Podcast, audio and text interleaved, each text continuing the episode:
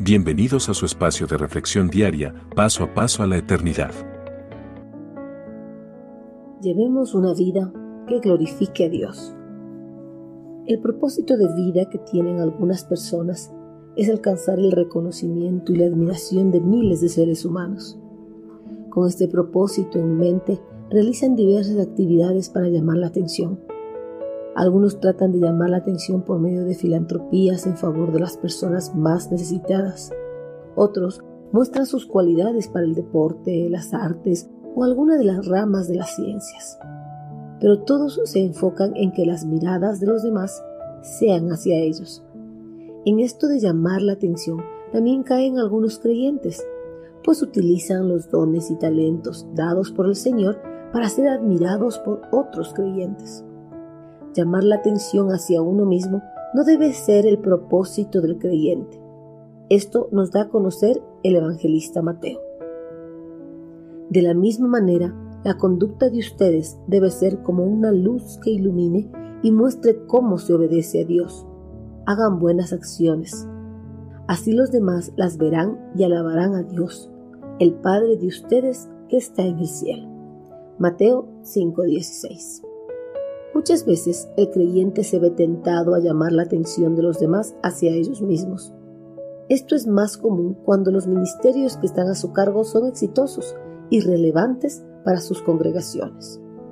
Otros creyentes son tentados a hacer algo solo para ganarse la admiración de los demás.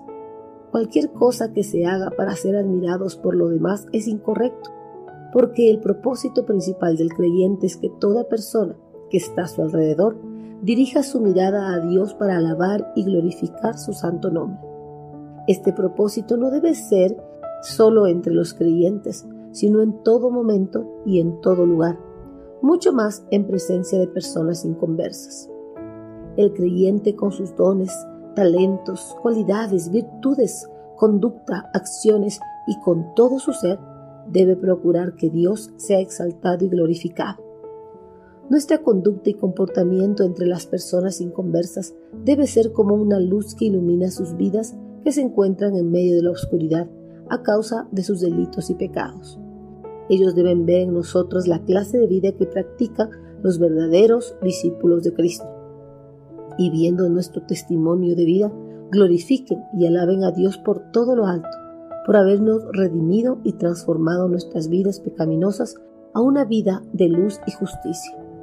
Todo lo que hagamos debe llevar a las personas a que reconozcan el poder y la majestad de Dios y procuren así entregar sus vidas a Él para ser transformados a su luz admirable.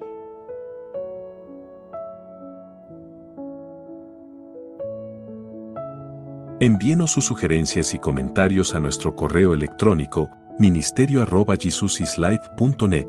Este programa es una producción de Jesus